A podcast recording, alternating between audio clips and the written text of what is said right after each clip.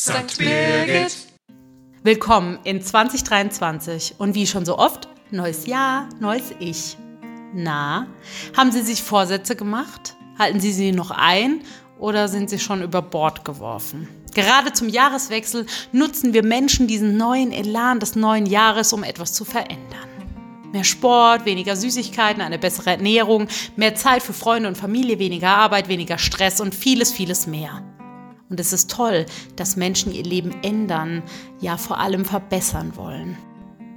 Aber es ist immer mit einer Art von Defizit verbunden, also eine Schwäche oder ein Fehler, den wir an uns selbst entdecken. Ein Gefühl von, ich bin nicht genug oder ich bin nicht gut so, wie ich bin. Und was passiert mit all dem, was ich nicht ändern kann? Wo bleibe ich bei all dem? Bin ich denn nicht gut, so wie ich geschaffen wurde?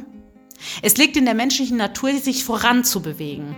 Dazu hat uns Gott einen freien Willen gegeben.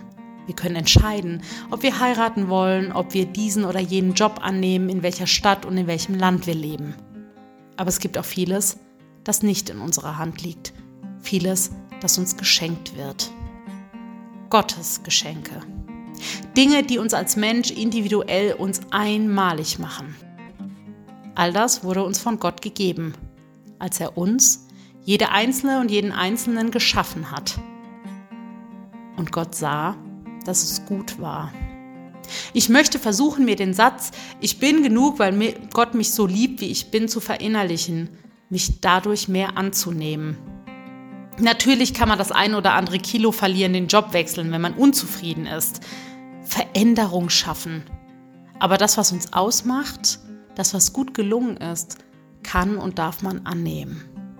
In diesem Sinne, du bist gut und geliebt, so wie du bist.